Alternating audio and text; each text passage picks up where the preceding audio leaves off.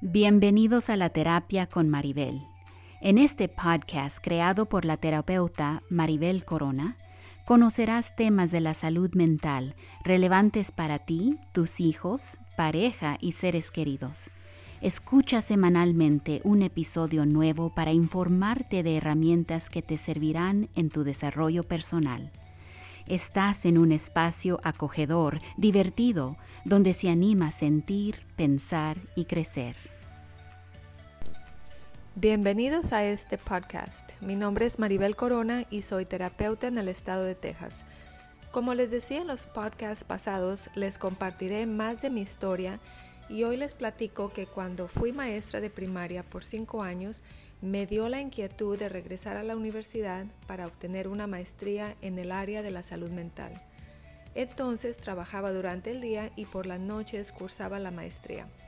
Fue una etapa muy ocupada ya que estaba también teniendo a mis hijos, así que fue un periodo exhausto. Me motivaba a aprender en la escuela lo que eventualmente aplicaría con mis hijos en la crianza y con mis clientes en mi práctica privada. Ahora entremos al tema de hoy que es la actitud defensiva. ¿Conocen ustedes a alguien que se ponga defensivo cuando le abordas un tema? Si una persona que no escucha la preocupación o queja que quieres resolver e inmediatamente se defiende, te da un contraataque o se victimiza. Revisaremos en qué repercute esta conducta en las relaciones interpersonales con nuestras parejas e hijos. También haremos algunos ejemplos de cómo se escucha la actitud defensiva y finalmente qué pasos tomar para corregir esa actitud. El actuar defensivo es una de las cuatro conductas nocivas que describe el doctor John Gottman, que ha estudiado parejas por décadas. Estas conductas de actuar defensivo, criticar, usar la ley del hielo y actuar superior son factores que predicen el divorcio hasta el 94% de probabilidad y es por eso que el enfoque de hoy es la actitud defensiva para poder conocerla y corregirla y así tener una relación más saludable. El actuar defensivo es muy interesante para mí cuando estoy trabajando con las parejas porque a veces es una negación de la queja o la preocupación que están tratando de resolver. Por ejemplo, una persona le dice a la otra, no me gusta cuando haces lo siguiente, y ahí ustedes le ponen la queja o preocupación. Hay personas que dicen, perdón, discúlpame, no me había dado cuenta y hay otras que actúan defensivas inmediatamente y dicen, no fue para tanto, exageras o te quejas por todo. O tú también haces aquella otra cosa que a mí no me gusta. O, ay, perdón, no puedo hacer nada bien, soy un tonto. ¿Están escuchando el patrón de una persona defensiva? Seguido me preguntan por qué actúan así. Y hay varias razones, veamos algunas. Hay una tendencia a no querer sentir vergüenza, porque ese es el sentimiento que vibra más bajo en la escala de conciencia y lo perciben como una humillación y la reacción es evadir el sentimiento, por lo tanto, culpan o niegan la situación o el hecho. Otra razón que identifico seguido es el pensamiento polarizado, es decir, si tú me dices que estoy haciendo algo mal, por lo tanto no estoy haciéndolo bien y mejor lo niego porque yo soy una persona que quiere hacer bien las cosas. Si piensan que su manera es la correcta, entonces identifican o ven todo en términos de blanco y negro, todo o nada, bien o mal, y no quieren ser identificados como que hacen las cosas mal hechas.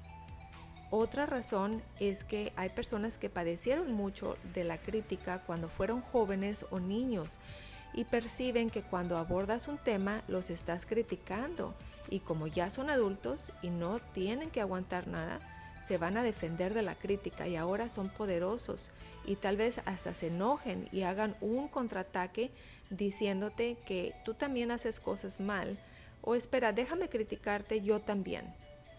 Pudiéramos continuar identificando razones de por qué actuar defensivo, pero ahora enfoquémonos en por qué es nocivo para la relación. Si estás en una relación o matrimonio con una persona que actúa defensivo, no podrán resolver problemas fácilmente porque en vez de abordar el tema, la persona va a evadir la queja o preocupación y se quedarán atorados en la actitud defensiva. También, si hay un contraataque, tendrán que ahora resolver los sentimientos de la otra persona que abordó el tema, ya que se pueden sentir como un castigo. Es decir, si te doy una queja y tú me das un contraataque, ahora hasta salí castigada en vez de resolver el problema inicial. Hay varias maneras comunes de actuar defensivo, como la negación, pero las más comunes son el contraataque y la victimización. Veamos la primera. El contraataque es una manera de restarle enfoque a lo que estoy haciendo mal y recordarte que no eres perfecta tú tampoco. Por ejemplo, cariño, se te olvidó llenarle el tanque de gasolina al coche y necesitaba que esté listo para mañana porque tengo un viaje. La pareja puede contraatacar diciendo, el viaje era tuyo, ¿por qué me responsabilizas a mí de eso? O a ti también se te olvidó traer la ropa de la tintorería cuando yo tenía mi viaje de trabajo y no me quejo tanto como tú. El contraataque impidió la solución o fue una manera hiriente de evadir la responsabilidad de lo que estábamos comentando o el acuerdo. Otra manera de actuar defensivo es victimizarse, por ejemplo, decir, ay, no puedo hacer nada bien, a mí todo se me olvida, qué tonto soy, no soy tan perfecto como tú, soy muy torpe. ¿Por qué te casaste conmigo? Ahora el resultado que se busca es casi sentir lástima y culpa, pero se va del problema o cómo encontrar la solución porque no se puede abordar el tema. De hecho, sales sintiéndote peor. ¿Cómo tomamos conciencia cuando estamos actuando defensivos? Trata de identificar qué es lo que sientes cuando alguien te dice que eres defensivo. ¿Sientes vergüenza que te estén criticando? ¿Sientes que te están dando, no te están dando crédito por tu esfuerzo? Intenta de aceptar lo que la pareja está tratando de resolver, el problema. Lo que a veces les digo a los clientes es que se conviertan en investigadores de sentimientos y trate de identificar qué siente la pareja y por qué está tratando de abordar el tema. Por ejemplo, si te dice que no llenases el tanque de gasolina del coche es porque estaba dependiendo en que hicieras ese favor que acordaron y no porque esté diciendo que hagas las cosas mal, sino que está estresada que ahora tiene que modificar el plan para hacer una tarea más de las que tenía planificadas. No lo tomes personal, la pareja te lo está diciendo porque está estresada. ¿Cuál es el antídoto para actuar defensivo? Pues es tomar responsabilidad por parte del problema. Muchas personas en la terapia se les dificulta esta parte porque piensan que están perdiendo el argumento o tienen que aceptar la crítica de la pareja. El tomar responsabilidad no es perder, es simplemente aceptar la cantidad de participación y responsabilidad que contribuyó al problema. Por ejemplo, es decir, si sabes que se me olvidó llenar el tanque es porque me distraje en el trabajo y no logré hacer todo y por lo tanto te pido una disculpa. Y sí, tienes razón, no cumplí con lo que acordamos. No es necesario el contraataque y decir, a ti también se te olvidan las cosas porque no es relevante, primero en la situación actual y segundo, estás negándole a tu pareja sus sentimientos de tristeza y le estás diciendo que sus sentimientos no cuentan y eso causará distanciamiento emocional. Otra cosa que podemos hacer para evitar actuar defensivos en vez es decir, ay, en vez de decir fui un tonto, no me acordé, no soy tan perfecto como tú, que de nuevo es negarle a tu pareja sus sentimientos y hacerla sentir mal con sentimientos negativos como la culpa y la lástima. En fin, espero vean estos como acciones defensivos que le restan la confianza a la relación, porque saldrán heridos y con más sentimientos de coraje o crítica. Es más saludable echar, escuchar la queja y tratar de resolverla con el diálogo y humildad, ya que te sentirás escuchado y el problema se tratará en equipo. Ahora, veamos cómo actuar defensivo crea dificultades en las relaciones con nuestros hijos. Un ejemplo de actuar defensivo es cuando un hijo resiste una regla o la cuestiona y los padres no lo toleran. Y por consecuencia se ponen defensivos etiquetando al hijo como grosero o irrespetuoso.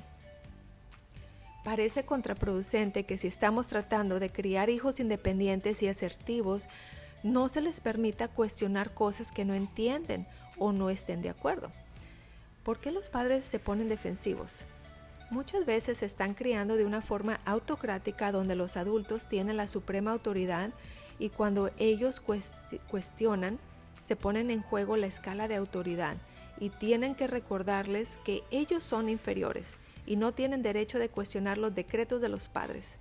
Pero de nuevo, si estamos tratando de criar futuros adultos con pensamiento crítico y lógico, es esencial que los hijos practiquen el diálogo con las personas que están más altas en la escala de autoridad, como los padres, maestros y un día con sus jefes en un trabajo. No queremos criar hijos que alguien pueda tomar ventaja de ellos después de todo. Entonces, ¿cómo manejar alguna situación que detona la actitud defensiva cuando un hijo cuestiona? En la terapia les digo a los padres con frecuencia que se conviertan detectives de sus sentimientos como una manera y podrán entrar en una dinámica de colaboración y no de batallas de poder. Hagamos un ejemplo para ilustrar esta técnica.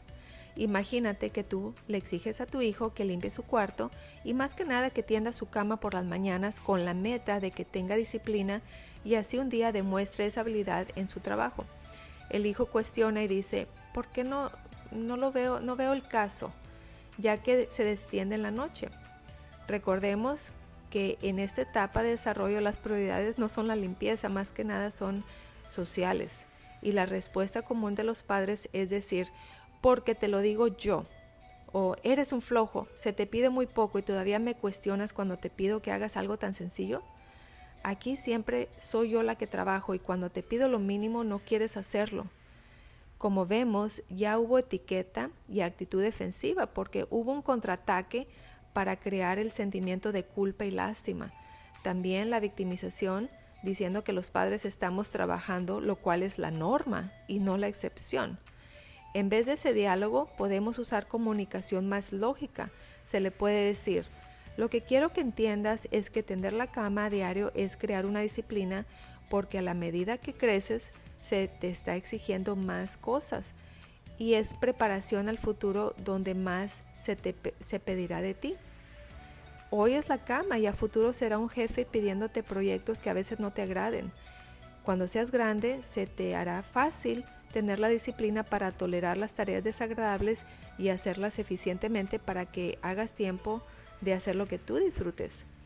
Ahora los padres con frecuencia me preguntan, pero eso no va a ser suficiente, porque no, ah, no lo va a ser y tampoco no está de acuerdo. No estamos restándole la autoridad de los padres, simplemente estamos invitando a los adolescentes al diálogo. Es obvio que los padres tienen autoridad y pueden ejercer alguna consecuencia si los hijos no siguen reglas. Pero lo que estamos comentando aquí es cómo se establece la regla manteniéndola con el diálogo y no estamos reduciendo reglas. En referencia a la actitud defensiva, cuando los hijos nos dicen, si tú me pides que yo tienda la cama por disciplina, yo veo que tú dejas las vasijas en el lavabo y no las lavas hasta el otro día, mamá. Así estamos predispuestos a actuar defensivos y reiterarles al adolescente que ellos no pueden etiquetarnos o corregirnos y con frecuencia nos sentimos defensivos si nos dejan ver esto. Una respuesta pudiera ser, veo que notas la regla disciplina que estoy implementándote a ti y en vez de, mm, tal vez ves que no soy congruente Acepto tu observación y cómo lo puedes interpretar, pero ten la confianza que yo establecí una rutina para cumplir mis obligaciones como adulto. Los padres seguido temen dar estas explicaciones porque lo ven como rendirle cuentas a sus hijos, pero es, un es solo un ejercicio de lógica y congruencia que los hijos entiendan cómo trabaja el mundo de los adultos, porque en corto tiempo ellos también tendrán similares obligaciones.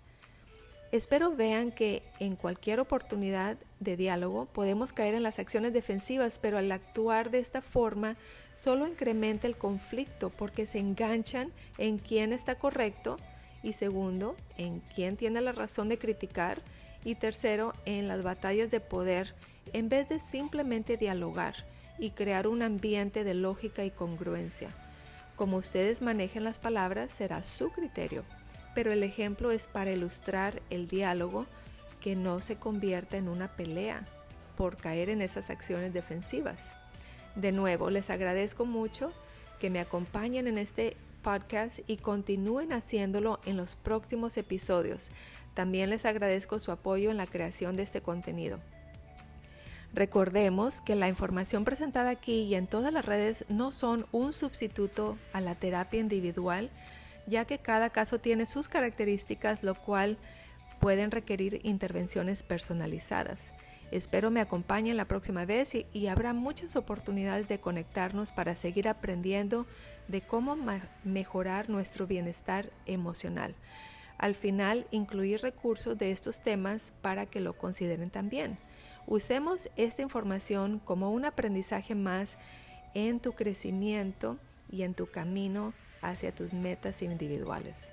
Espero que este podcast haya sido de su agrado y se convierta en un espacio donde se permitan sentir, pensar y crecer.